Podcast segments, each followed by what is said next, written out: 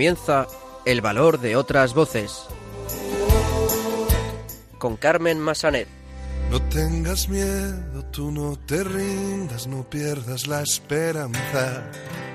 No tengas miedo, yo estoy contigo en lo que venga y nada puede ni podrá el desconsuelo, retando a la esperanza, anda, levántate y anda.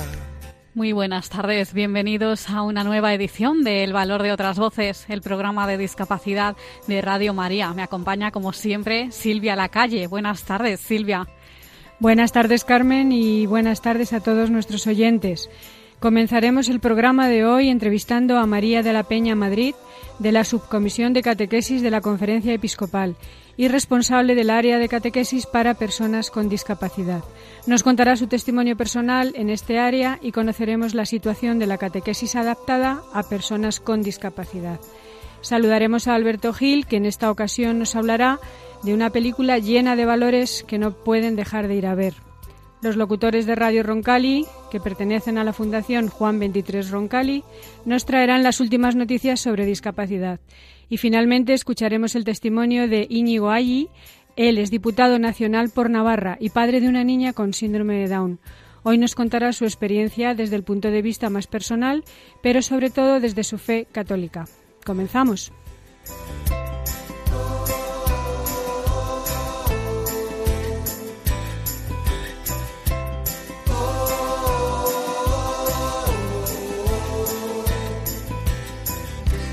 No tengas miedo, tú no te rindas, no pierdas la esperanza. No tengas miedo, yo estoy contigo en lo que venga y nada puede ni el desconsuelo.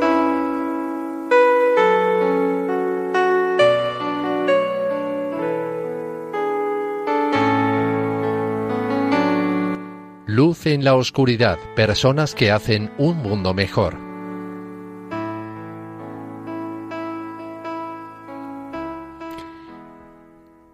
Pues como adelantábamos en el sumario, vamos a entrevistar a María de la Peña Madrid, de la Subcomisión de Catequesis de la Conferencia Episcopal y responsable del área de catequesis para personas con discapacidad. Ella nos contará su testimonio personal en este área y conoceremos la situación de la catequesis adaptada a personas con discapacidad. Muy buenas tardes, María. Hola, buenas tardes.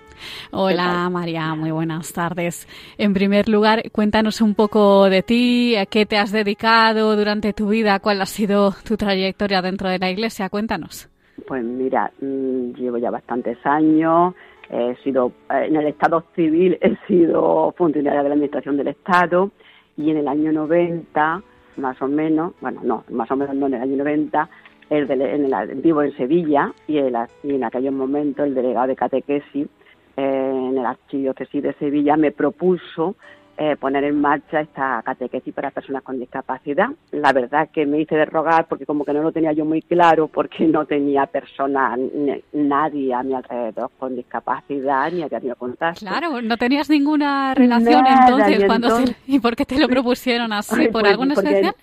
Pues no, porque me conocí a través de, mm, de un hermano mío, le debí de gustar. A mí, mm, es decir, yo acababa de llegar a Sevilla, me rondaba que quería hacer algo, pero no lo tenía claro. Entonces, yo creo que es cuando Dios se pone un poquito pesado y empieza, entonces le dije una vez no, otra vez no, y a la tercera vez ya me debió de pillar un renuncio y dije que sí. Y la verdad que desde entonces empecé a trabajar en esta catequesis en dos como en dos, hice como dos, dos enfoques, uno eh, dirigido a las personas con, con sordera por la cuestión de la lengua de signos y la otra mm, que para todas las personas con discapacidad, sea la que sea, física, sensorial, cualquiera de ellas. Y hasta ahora sigo siendo responsable aquí en la diócesis de Sevilla y aparte desde el 2016 estoy en la conferencia episcopal en la comisión de, de catequesis.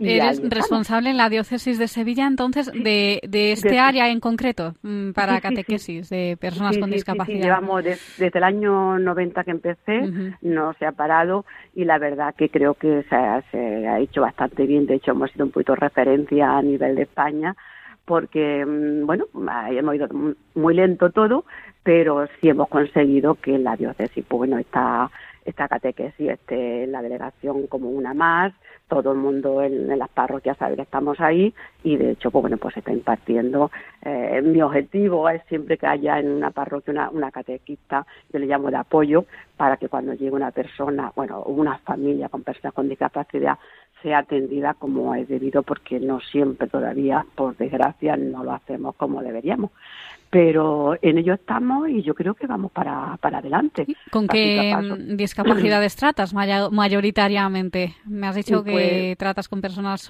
sordas y hay alguna persona sordociega también, me comentaste. Sí, sí, sí, sí, tengo un grupo quincenal de como de 15 personas adultas que son sordas y dos sordociegas incluso una con discapacidad física también tengo en el grupo y ahí ahí estamos y bueno y muy bien la verdad que a través de, lengua de señas la persona con discapacidad mm, mm, sordociega eh, lleva su mediadora y, y trabajamos pues pues muy bien. Con discapacidad visual tienes a alguien pues tengo amigos pero la discapacidad visual mm, es más fácil de llevar porque al tener eh, el sentido del oído, es decir, todo es que tenemos que adaptar las, las cuestiones de, de textos y demás. Los textos a braille, que normalmente la ONCE colabora muy bien, y todo a través del relieve. Y mm. entonces es menos significativo o se integran mejor si están en los colegios, se integran mejor en su... No hay tanto tienes mm, yo este año eh, decir, mm, a veces la sordoceguera sí la tenemos pero en menos cantidad que lo que son personas sordas. Yo este año tengo un niño mm, implantado y autista. Entonces eso ya son casos mucho más difíciles. Y, y entonces ahí hay que trabajar muy eh, tiene que estar muy preparado para poder impartir una catequesis a un niño ya con autista y además sordo. Y eso son es decir eh, hay que adaptar mucho más. Pero lo demás se lleva bastante bien si el catequista está formado. El problema que tenemos es que nos falta formación al catequista y también nos falta a toda la comunidad en general cristiana es que tenemos mucho miedo a acercarnos a las personas con discapacidad. Si vemos una persona con un bastón y cruzamos la acera, vemos que hablan de lengua de signos y cómo me voy a hacer entender. Entonces yo creo que si nos quitásemos ese miedo, eh, nos acercaríamos mucho más y estaríamos no pondríamos tantas pegas, ¿eh? que a veces ponemos demasiadas. Y se nos olvida que son personas como otra cualquiera y que en vez de fijarnos en su silla de ruedas tenemos que mirarle a la cara y decirle qué quieres.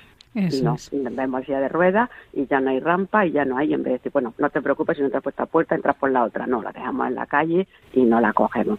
Ese es el problema. Vamos, el gran problema que yo veo es que no da miedo acercarnos a ella y que nos falta formación para atenderla en la cuestión, sobre todo en la iniciación cristiana, eh, que, que nos falta un catequista preparado para, para, para impartir la catequesis.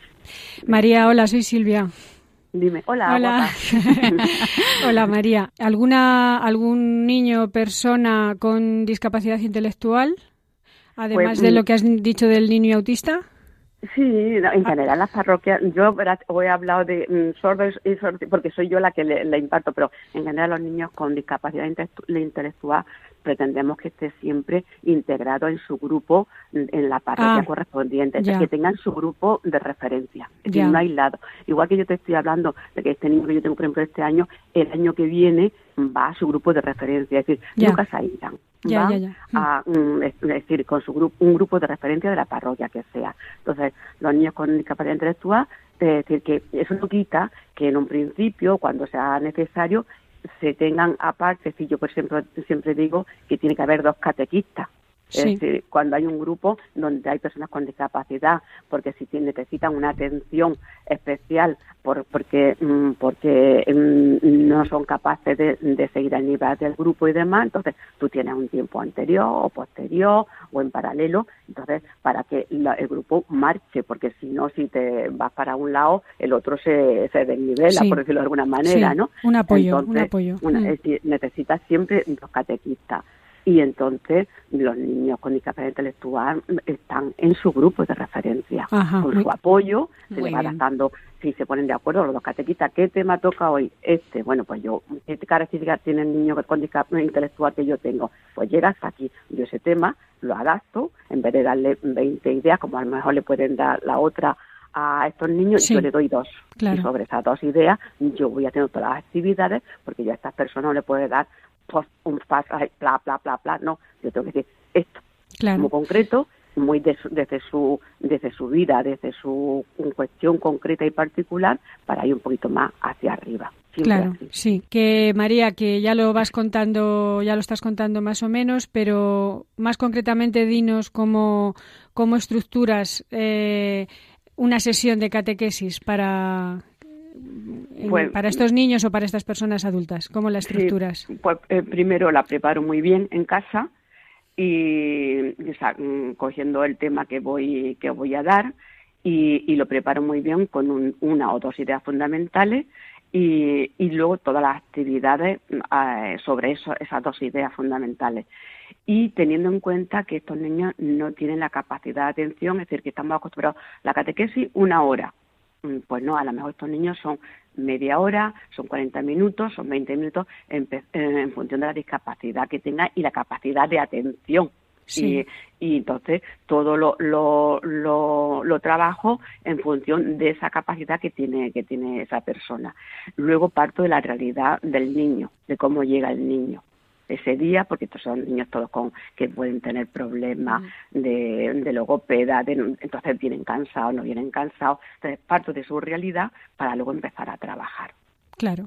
Y, y, así, y luego veo, y al final se debe ver también si realmente comprobar que le ha llegado, porque si no le ha llegado, es decir, yo sigo trabajando sobre, eh, cojo un camino y resulta que no llega a ningún lado, tengo que ver qué otro puedo, puedo coger para que, para que le llegue el mensaje a ese niño. comprobar que lo han entendido, ¿no? Sí, sí, sí, sí, sí, claro, de alguna manera, porque si no, a veces pensamos que es lo mejor y no.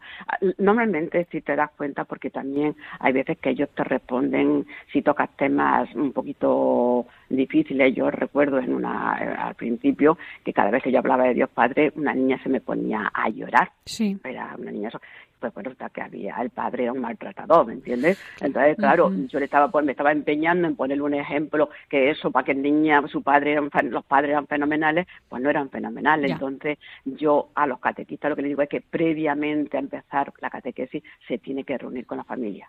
Claro, y aunque parezca una tontería, no, me no, no. no, yo como voy a reunir, me tienes, te tienes que reunir, tienes que conocerlo. Es que cómo van a responder, sí te responden. Normalmente los padres que quieren de verdad que su hijo se prepare, te responden. Y entonces tú ves la situación, si son parejas que unidas, no unidas, es decir, te tienes que tener un punto de gracia, tampoco vas a ir a ahogar, sino entre una cosa y otra tú te tienes que hacer una idea global de lo que pasa en la familia. Porque si no luego puedes meter mucho la pata a la hora de trabajar hay veces que los niños vienen con, los abuelos, con los familiares, es decir, porque la familia normalmente trae una discapacidad a menudo, no todas, pero a menudo hay, hay familias desestructuradas. Sí. Y con problemas. Entonces tú tienes que saber esos problemas para poder mm, trabajar con, con esa persona. Sí. y, sí. María. ¿Y qué balance, qué balance harías de, de, la situación de esta catequesis a estas personas eh, que existe en este momento? Si quieres, pues y la situación, si se está haciendo todo lo que es debido para integrar estas Bueno, y la, y la trayectoria tuya que llevas muchos años también, quizá haya habido una evolución, ¿no? Para mejor. Sí, espero que sí, sí, porque si no malamente, pero bueno, estamos para sembrar y no recoger, pero de todas formas sí se ha avanzado bastante, hay, hay diócesis eh, que están trabajando muy bien, Tarrasa lleva muchísimos años, Sevilla, eh, Barcelona, Madrid, decir, que hay y otras que a lo mejor no hay nada, pero la verdad que desde la conferencia mm, se está impulsando mucho. Yo estoy yendo este año, he ido lo menos a cuatro o cinco diócesis ya para ponerlo en marcha. Es decir, voy, me, me, reúno con los catequistas y normalmente de esa reunión sale un equipo para, para poner en, diócesis, en la diócesis en marcha esta sección para que llegue a todas las parroquias. Y, y sí se está trabajando, normalmente la gente lo recibe con muy bien, lo que pasa que siempre piden lo mismo, falta de recursos y falta de, formación. Entonces, pues hay que animarse. la pues, formación, o sea, formación mucha, ¿no? Lo que se pues, necesita, mucha formación. Eso estamos fallando un poquito todavía en la iglesia, que a los catequistas mm, estamos muy un poquito, como siempre, un poquito atrasados. Y a nivel de España siempre vamos igual, ¿no? Un poquito atrasados en todo. Y en este tema tenemos mucho más avanzado. Italia, Estados Unidos están mucho más adelantados que, nosotros en este campo, de campo. Pero bueno, estamos trabajando, la verdad, y, yo veo mucha inquietud en, tanto en los sacerdotes como en los catequistas cuando voy. Incluso si están también los obispos, también se oyen lo que lo que se dice y se y les interesa. Entonces yo espero que poquito a poco en España, en todas las diócesis, haya haya su sección y se, y se acoja bien con naturalidad y ante todo y sobre todo dándole, es decir, que es una persona, es un cristiano más, está bautizado y vamos a acogerlo y vamos a dar todo lo que podemos para que esa persona se sienta como uno más en nuestra parroquia. Que participe, que, que, haga en la medida que él pueda, que haga hasta, hasta donde pueda, porque además también son testigos, igual que cualquiera de nosotros. Claro. Lo que pasa es que nos cuesta darle su lugar, que no pasa nada porque un niño con discapacidad intelectual lea, eleva, eh, lea la lectura que sea, que tarda tres minutos más, bueno, ¿y qué prisa tenemos? Pues ya está. se tropieza, se tropieza dos veces, pues se tropieza dos veces. Exactamente. Pues se levanta. No pasa, nada, vamos. y que el ciego va con su bastón y tiene que subir y va en breve, tampoco pasa nada. Claro. Claro que, sí. que, estamos acostumbrados a las prisas, corre, que no, que usted que cada uno tiene su ritmo. Exacto, María. Pues mm, para finalizar, te vamos a pedir que nos des un correo electrónico para que los oyentes, pues, que estén escuchando en este momento o, de alguna parroquia, que necesiten alguna orientación por tu parte, pues te puedan escribir y pues puedas dársela, pues, para que se formen, pues, estos equipos de catequistas para personas con discapacidad, ¿no? Bueno, pues mira, yo doy el mío ahora mismo porque en función de la, luego ya, si dependiendo de la, de la diócesis que sea, yo ya le remito al delegado con los Entonces, yo le doy el mío, no tengo ningún problema que me pongan la, que, que se pongan en contacto conmigo cuando quieran y a partir de ahí yo ya luego los derivo al delegado correspondiente, ¿vale? vale, pues si nos lo das, por favor. Mira, María de la Pena. Sí. Madrid todo junto. Es pena, es Peña, porque mi nombre es Peña, pero no me lo admitieron en ese momento, y entonces es María de la Pena Madrid. María de la Pena Madrid, sí. Arroba sí. gmail.com. María de la Pena Madrid arroba gmail.com. Pues ahí queda. De todas formas, a los oyentes que contacten con nosotros también a través de nuestro correo, que lo daremos al final, también le podemos dar este dato. Pues María de la Peña Madrid, eh, de la subcomisión de catequesis de la Conferencia Episcopal y mm, responsable del área de catequesis, ¿no? Para personas con discapacidad en la diócesis de Sevilla. Muchísimas gracias por estar con nosotros a vosotros. Muchísimas gracias. Gracias, María. Adiós, un abrazo. Un abrazo. Un abrazo. Hasta luego. Adiós.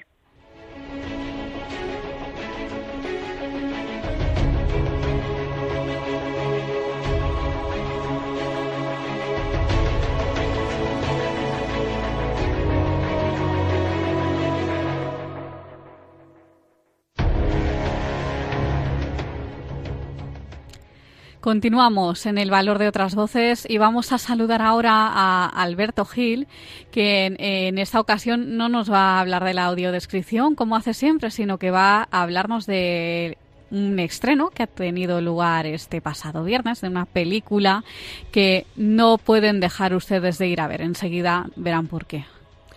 Sí, este pasado viernes, 15 eh, de marzo, pues se ha estrenado esta película.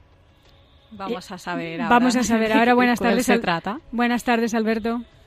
Hola, buenas tardes, Silvia. Buenas tardes, eh, Carmen. Pues muy buenas tardes, Alberto. Pues esta película de la que hablaremos es una película mm, que sin duda nos va a enseñar a mirar de otra manera. ¿Por qué nos va a enseñar a mirar de otra manera esta película?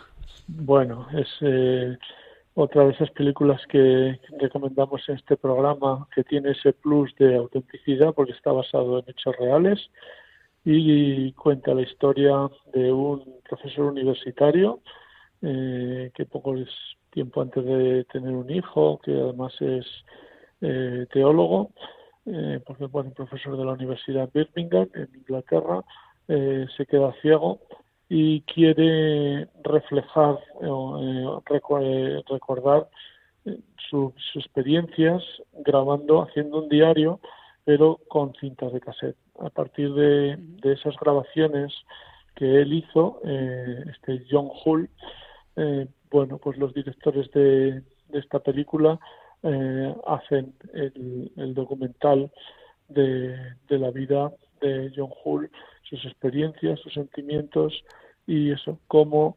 eh, esa persona afronta la ceguera eh, y cómo la supera y sobre todo con bueno pues con el valor de apoyándose en la familia como se suele decir en la en la salud y en la enfermedad porque bueno para él será un núcleo muy importante eh, que le ayude a, esa superación. Exacto. Hablamos eh, entonces de la película Contemplación, que como decimos, pues se estrenó este pasado viernes 15 de marzo. Vamos a escuchar el tráiler de esta película.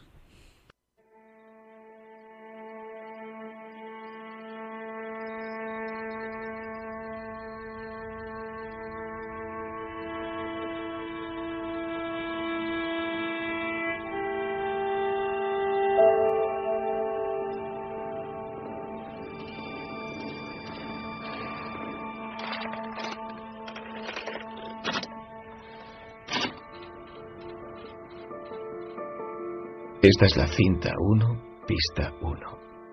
Notas sobre la ceguera. 5 de julio de 1994. ¿Qué le pasa a esa parte del cerebro cuando ya no hay estimulación óptica? Lo que me preocupa es entender la ceguera. Acabo de descubrir que las imágenes que conservo en mi mente se han difuminado, de que no recuerdo fácilmente cómo es la cara de mi mujer o la cara de mi hija. Empecé a tener muchísimo miedo de que algo se hubiese roto entre nosotros y no hubiera cura. Todo va a la deriva. ¿Por qué me pasaba esto a mí? ¿Quién tenía derecho a privarme de ver a mis hijos en Navidad?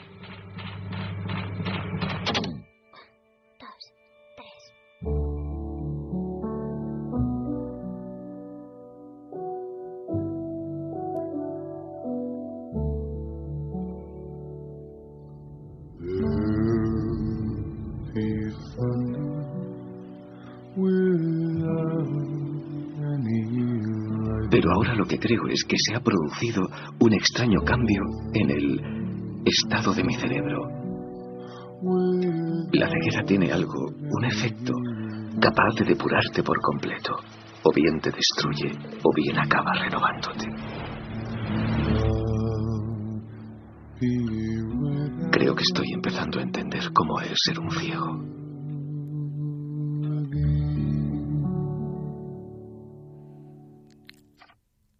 Impresionante este tráiler que acabamos de escuchar de la película Contemplación. Ah, pues Alberto, como vemos, pues una de las mm, cosas más importantes para superar esto que le pasa pues al protagonista John Hall, que se queda ciego de repente, es el apoyo de la familia. Bueno, pues eh, en esta sección de valores de cine, eh, el valor fundamental, además de la superación, además de la constancia y el aprendizaje, es la familia. La familia, como he dicho, que se convierte en ese apoyo fundamental que le acompaña a lo largo de, todo el proceso de afrontar eh, esta enfermedad de la ceguera. Bueno, le apoya, le acompaña, le comprende y, y bueno, pues es un poco lo que a mí personalmente ha pasado con mi familia y tantas otras familias que tienen un, hijo con discapacidad o un familiar con discapacidad, eh, la importancia que tiene esa familia eh, para ayudarnos y cómo esas familias deben ser reconocidas y, y bueno, pues eh, puestas en valor precisamente porque son muy, muy importantes y siempre lo son cuando hay que afrontar una discapacidad o incluso también, aunque sea distinto, pero en el fondo también una enfermedad, pues evidentemente el disponer de una familia unida y fuerte, pues ayuda mucho. Claro, tú pasaste por un proceso parecido. ¿Te sientes identificado con lo que aquí se cuenta de alguna manera? Mm, sí, aunque bueno, tampoco es que fuera el proceso mío, no fue tan eh, traumático ni tan repentino, porque fue evolucionando a lo largo del tiempo, pero desde luego sí que me siento identificado en, buena manera de lo que cuenta la película, sí, sí. Pues Alberto Gil, escritor y colaborador habitual de este programa, muchísimas gracias por traernos pues este reciente estreno al programa y de verdad no dejen de ir a ver esta película, por favor, la recomendamos encarecidamente. Muchísimas gracias. Muy bien, pues hasta la próxima ocasión y, nada, eh, que disfruten de ella. Un abrazo. Gracias. Hasta luego.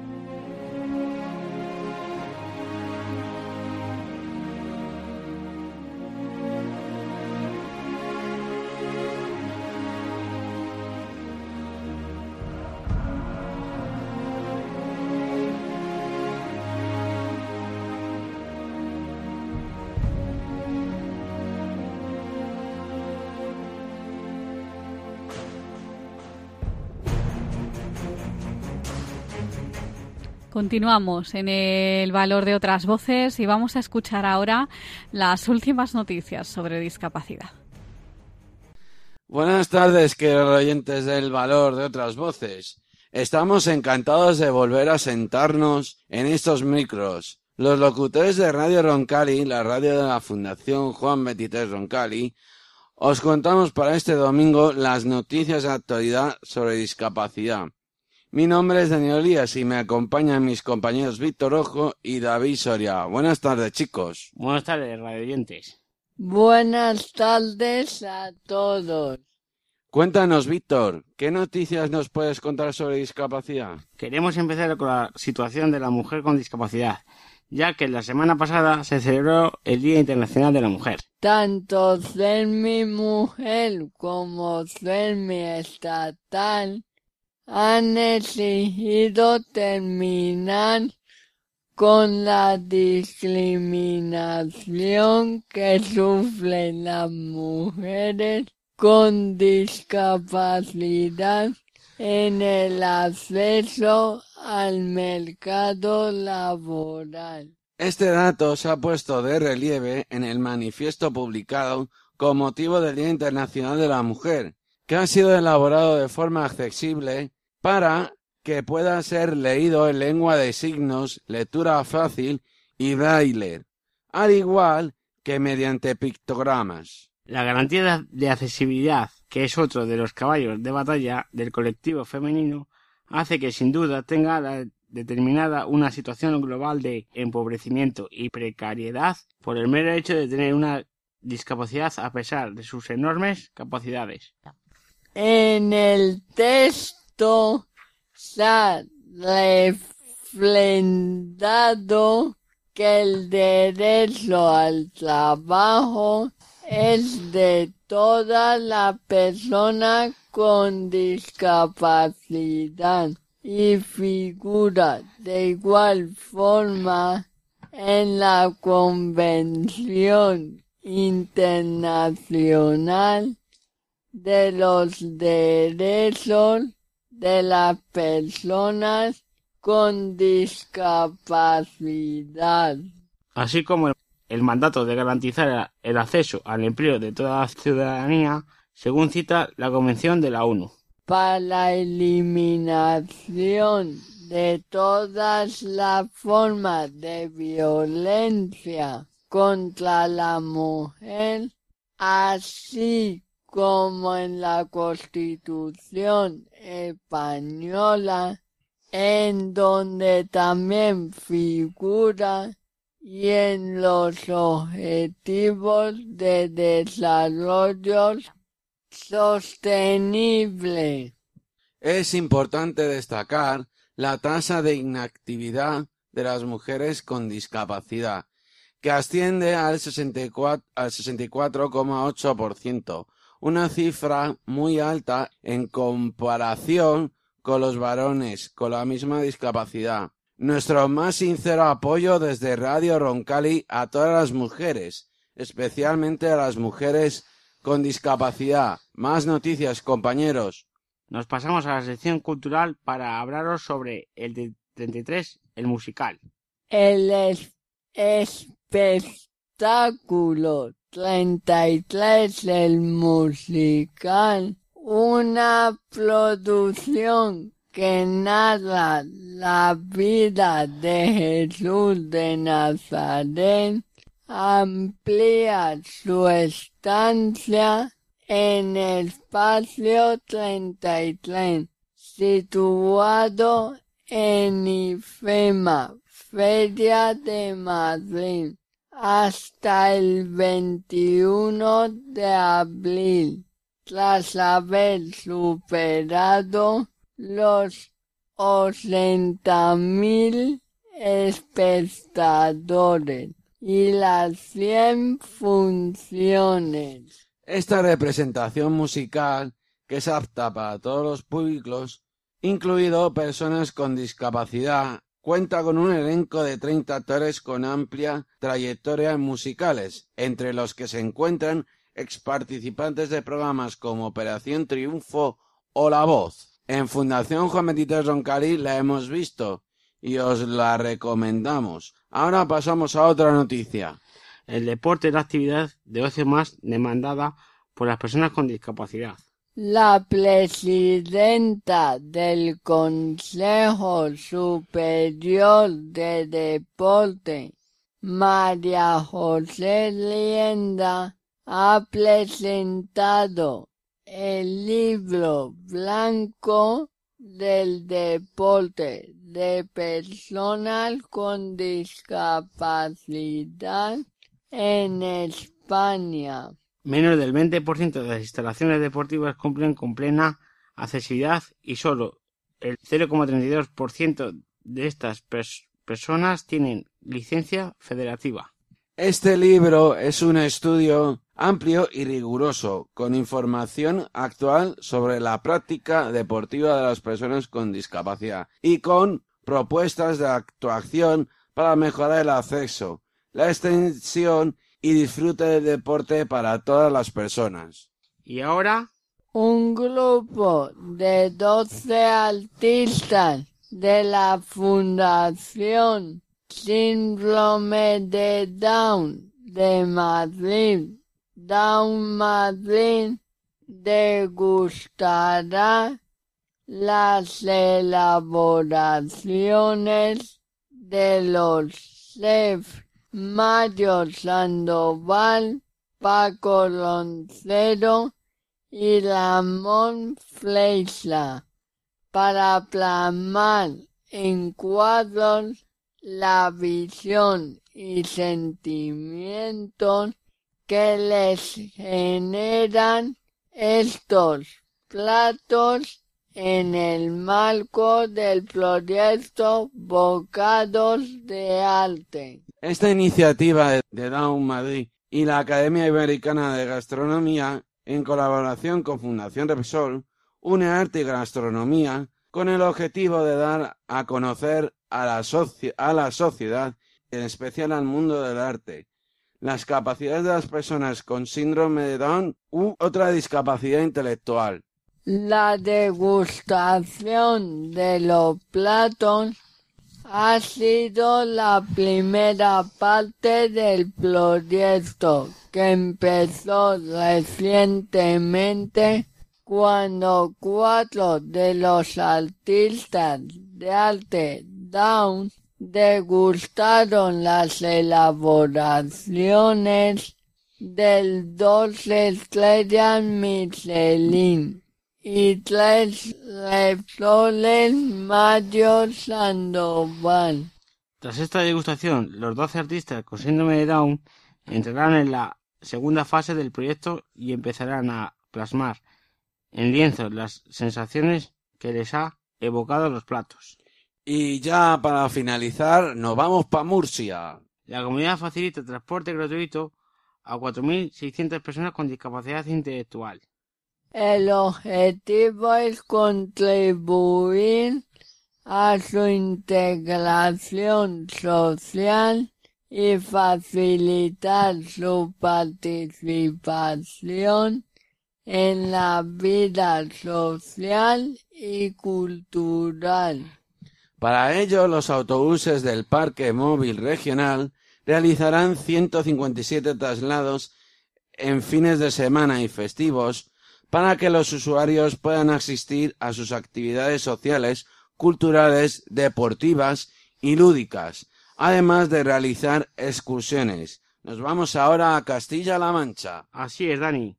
Y es que más de 400 alumnos con discapacidad gozan de servicios accesibles de la UCLM.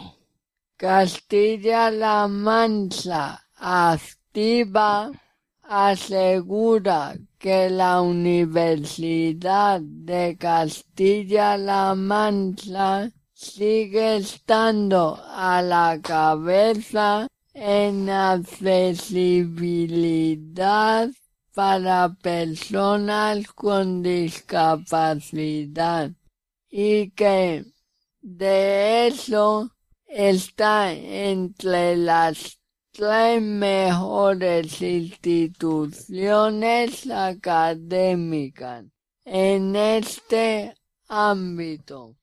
La federación se basa en un informe presentado recientemente por Universia sobre las medidas de inclusión para estudiantes con discapacidad en las universidades españolas. En el documento se señala que solo cuatro cumplen con todos los parámetros de idoneidad para atender a este colectivo, la Universidad de Jaén y la Rey Juan Carlos, la Universidad de Deusto en el País Vasco y la, y la Castellano Manchega. Muchas gracias compañeros, pues esto ha sido todo por hoy en el valor de otras voces. Os esperamos dentro de 15 días con más noticias de actualidad sobre discapacidad. Gracias por estar ahí.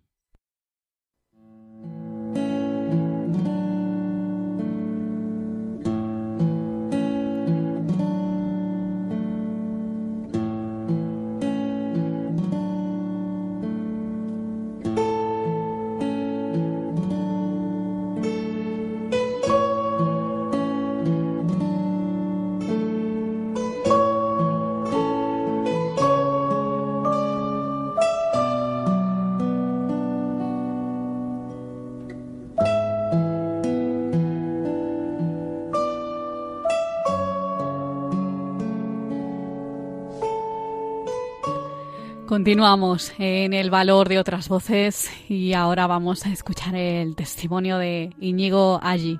Él es diputado nacional por Navarra y es padre de Inés, una niña con síndrome de Down. Hoy Íñigo nos contará su experiencia desde el punto de vista más personal, pero sobre todo desde su fe católica. Muy buenas tardes, Íñigo. Buenas tardes y muchas gracias por darme la oportunidad de poder contarlo. Gracias a Gracias ti. a ti, Íñigo. Muy buenas tardes. Pues lo primero preguntarte mm, cuándo y cómo os dais cuenta de que algo no marcha bien en Inés. Bueno, en la primera ecografía, la primera ecografía hace ya 10 años, eh, nos dicen que el pliegue nucal pues es más eh, más elevado, no, no, elevado, más más grande de lo habitual y, y por tanto pues que puede tener riesgos de, de que el bebé, el futuro bebé venga con una trisomía del cromosoma 21, ¿no?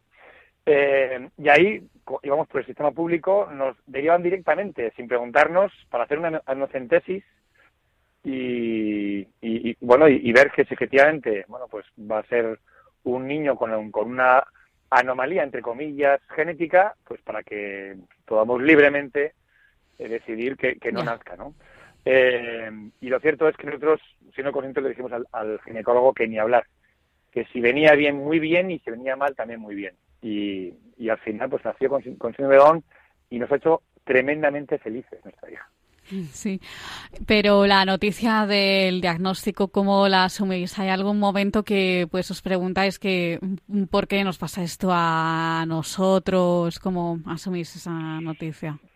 Bueno, yo le agradezco la pregunta, porque lo que también quiero eh, decir antes que, que darle cómo vivimos todo, es que no, no, mi mujer y yo, Isabel y yo, no fuimos ningún ejemplo de nada, porque eh, desde ese primer eh, momento, en esa primera ecografía que nos dicen que es posible, la verdad que el resto del embarazo, los nueve meses, no hablamos del asunto, mi mujer y yo, hasta el momento en que, en que nació Inés, un 14 de febrero, eh, y, a mí el doctor, el ginecólogo, eh, en ese momento en, el, en la sala de espera dice, su hija Inés ya está aquí en el mundo y parece que su hija ha venido al mundo con, con síndrome de Down.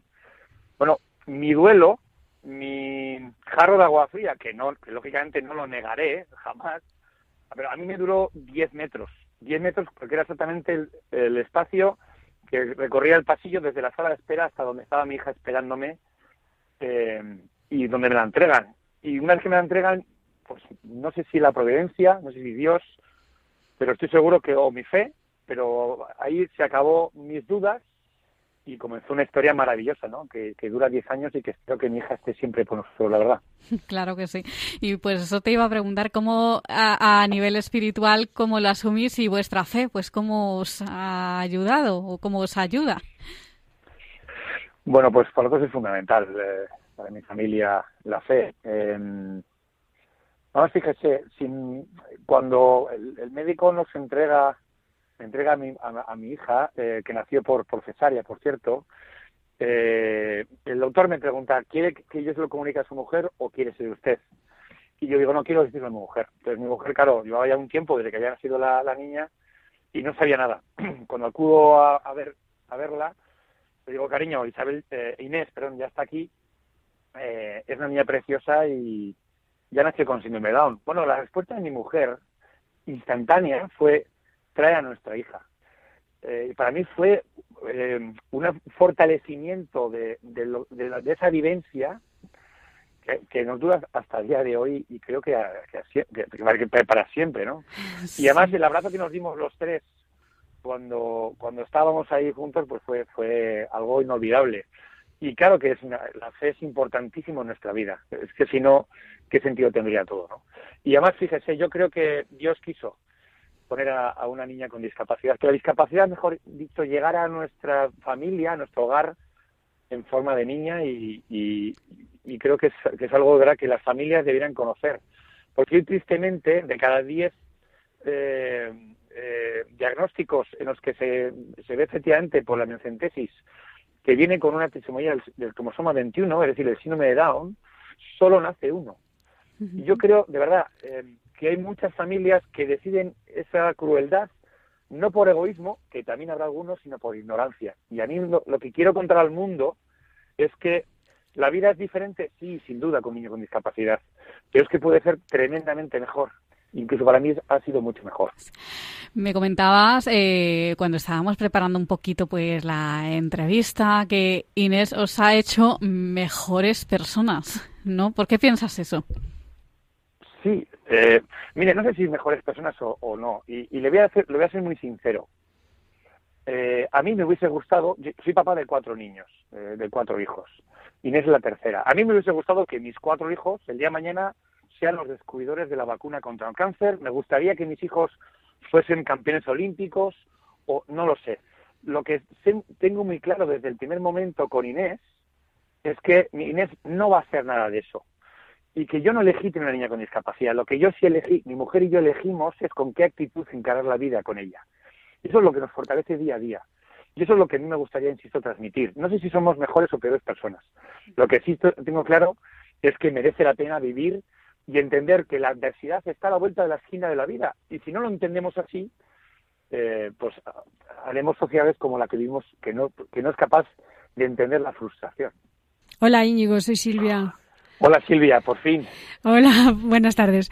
Eh, mm, pues mira, queríamos preguntarte cómo es un día a día en la vida de Inés, eh, que nos cuentes, eh, va a un cole ordinario, participa en actividades de ocio, en actividades de la parroquia, está integrada. Cuéntanos un poquito. Bueno, bueno, desde el nacimiento de, Inés, la decisión que, hemos tomado familia, la familia es que no todo gire en torno a ella. Es decir, si queremos buscar realmente la inclusión, su autonomía, que sea una persona más eh, miembro de la comunidad, en este caso de la parroquia o de, o de bueno, y de la familia y del barrio donde vivimos, eh, la decisión fue, oye, vamos a hacer que tenga los apoyos que necesita, porque lógicamente tiene, tiene más limitaciones que sus hermanos, pero, pero que sea una vida normalizada, ¿no? Y por tanto, eh, Inés va a un colegio, al igual que sus hermanos, eh, con apoyos, eh, es un colegio concertado, aquí en, en, Navarra, en Pamplona, eh, y la verdad que es que lo que intentamos, insisto, es normalizar su vida, ¿no? Y, y que todo lo que hagamos es que para que, que, entienda que su futuro va, va a de- depender de ella, ¿no? Y bueno, y, y no sé si lo consigo o no, pero vamos, pero lo, lo cierto es que con ella es, créeme que es muy fácil vivir, es muy fácil vivir, es me- de hecho es mejor vivir con ella. Sí, sí, no- normalizar todo lo posible al máximo. ¿Y cómo ves su futuro? ¿Crees que cómo ves su vida? ¿Cómo crees que podrá llegar a, a ser? ¿Tendrá, por ejemplo, tendrá un buen nivel de autonomía? Bueno, O... Bueno, mira, la, la, la primera reflexión que, tuve cuando nació Inés fue qué va a ser de ella cuando nosotros, sus padres, no estemos, ¿no? Eh, pero es que la reflexión ahora es absolutamente el reverso de aquello, que es qué sería de nuestra vida, qué sería de la, de la vida de mi familia si Inés no existiera. O sea, fíjese qué, cambio, ¿no? Qué, paradigma de, vida tenemos con, con ella, ¿no? Eh, yo creo que Inés, eh, bueno, pues lógicamente nos hemos preocupado en, estimularla, eh, nos hemos preocupado de que sea una más, nos hemos preocupado en, en, en, en hacerle, eh, que se esfuerce mucho más que el resto, porque, insisto, tiene una discapacidad y eso nadie puede negarlo, Eh, pero también hemos logrado premiar cada pequeño avance, ¿no? Y, y- y eso no solamente para ella, sino para el resto. Entonces, por lo tanto, también nos ha dado un, un cambio de vida, de vivir el presente, de vivir cada, cada momento. El futuro de Inés será el que ella quiera ser. Yo creo que no hay cosa más bonita en el mundo, en nuestro país, en este momento, que, que preguntar a alguien qué proyecto de vida quieres. Y en función del proyecto de vida que, que quieras, darle los apoyos que requiere. Y por lo tanto, si Inés quiere ser el día de mañana, trabajar ayudando en una farmacia o, o no lo sé, o ser jardinera, lo que nosotros nos preocuparemos efectivamente de darle eso para que sea feliz y que hablemos lógicamente de muchos derechos, pero también de las obligaciones que te da mi vida, eh, pero sí, mi hija, eh, en esa convivencia que es la- vivir en comunidad. Claro. Hmm. Pues Íñigo, eh, para finalizar nos gustaría que mandaras pues un mensaje a los oyentes que ahora estén escuchando que se encuentren en una situación similar a, a la vuestra, pues para que nunca dejen de luchar pues para salir adelante. ¿Qué les dirías? Bueno, les diría a, que, aquellos padres que en este momento o a futuro les, les van a comunicar que, van a ser padres de una persona con discapacidad, de un niño, de una niña con discapacidad, les diría que no están solos, en primer lugar. Que otros padres hemos pasado por esa situación. Que no pase nada por, porque pasen un, un proceso de duelo. Que todos nos hubiese gustado tener los hijos perfectos. Y, pero si realmente somos padres, queremos, si queremos la felicidad de nuestros hijos, tal vez teniendo un hermano o un hijo con discapacidad, encontremos más fácil la, la- la- felicidad. Y que la felicidad no está en la perfección, sino, perfe- sino la ser conscientes de que efectivamente en esas imperfecciones cotidianas es donde se, encuentra el camino a la felicidad. Y eso es Inés. Y, y entender a otros padres que puede ser una vida diferente, seguro, pero que puede ser también mucho mejor y mucho más estimulante y mucho más rica. Y que algunos valores que tal vez los tuviesen en ese momento otras prioridades, eh, eh, lo que te asienta un hijo con discapacidad es el arraigo de la vida, ¿no? Y de disfrutarla y de creer que Dios, si ha querido que tener unos niños en nuestro hogar, es por algo. Y que los disfrutemos, de verdad que es que merece la pena. Pues Íñigo, allí diputado nacional por Navarra y padre de Inés, que tiene síndrome de Down. Muchísimas gracias, Íñigo, por contar tu testimonio. Ha sido un placer, de verdad. Un, pla- un fortísimo abrazo y muchísimas gracias por la oportunidad de, de poder contarlo y dar este te- el testimonio a otros padres. Un abrazo. Gracias, un abrazo, Íñigo. Adiós. A ustedes, gracias.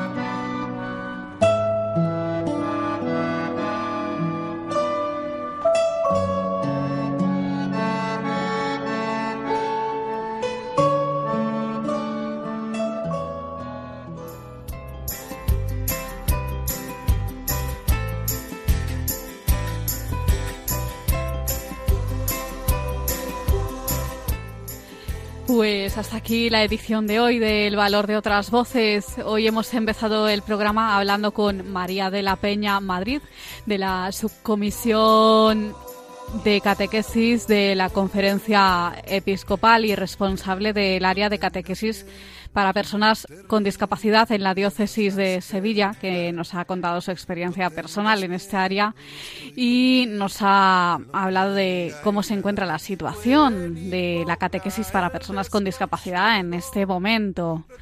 Alberto Gil, escritor y colaborador habitual de este programa, nos ha hablado hoy del estreno de una película que ha tenido lugar este pasado viernes 15 de marzo, de la película contemplación que habla pues del cambio que tiene una persona, un profesor de teología en este caso, al quedarse ciego de repente y que nos cuenta su proceso pues al asumir pues este cambio, esta discapacidad los chicos de Radio Roncali de la Fundación Juan 23 Roncali nos han traído las últimas noticias sobre discapacidad y finalmente hemos escuchado el testimonio de Íñigo Allí, diputado nacional por Navarra, que es padre de Inés, una niña con síndrome de Down y él nos ha contado hoy su experiencia desde su, el punto de vista más personal, pero sobre todo desde su fe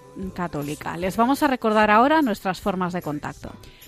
Son las siguientes: el valor de otras voces arroba radiomaria.es, el valor de otras voces arroba radiomaria.es y el teléfono de nuestro contestador, el número 91 153 8570. Pues muchas gracias Silvia por estar con nosotros un programa más. Gracias, Carmen, a ti y a todos y hasta el próximo día. Y a ustedes un abrazo muy grande y muchas gracias por estar ahí. Nos encontramos en 15 días. Para que tengas vida, anda, levántate.